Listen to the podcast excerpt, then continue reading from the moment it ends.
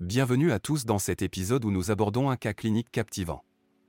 Un jeune homme de 27 ans, mesurant 1m70 pour 80 kg et ayant un profil sportif sans antécédents médicaux notables, se présente aux urgences. Il se plaint d'une douleur à la fosse lombaire gauche et à la fosse iliaque gauche, douleur apparue vers 20 h De manière intrigante, il mentionne aussi une douleur thoracique ressentie vers 5 h du matin mais qui s'est estompée d'elle-même. Côté données cliniques, il est important de noter qu'il n'a pas de fièvre ses paramètres hémodynamiques sont stables. L'examen clinique ne révèle aucune particularité. Son pouls est palpable aux quatre membres et l'auscultation cardiaque ne dénote aucun souffle. Cependant, le patient apparaît grisâtre et en sueur. À présent, quelques questions à méditer.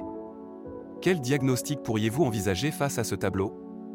Quelle pourrait être la relation entre la douleur thoracique ressentie au matin et la douleur abdominale survenue la nuit?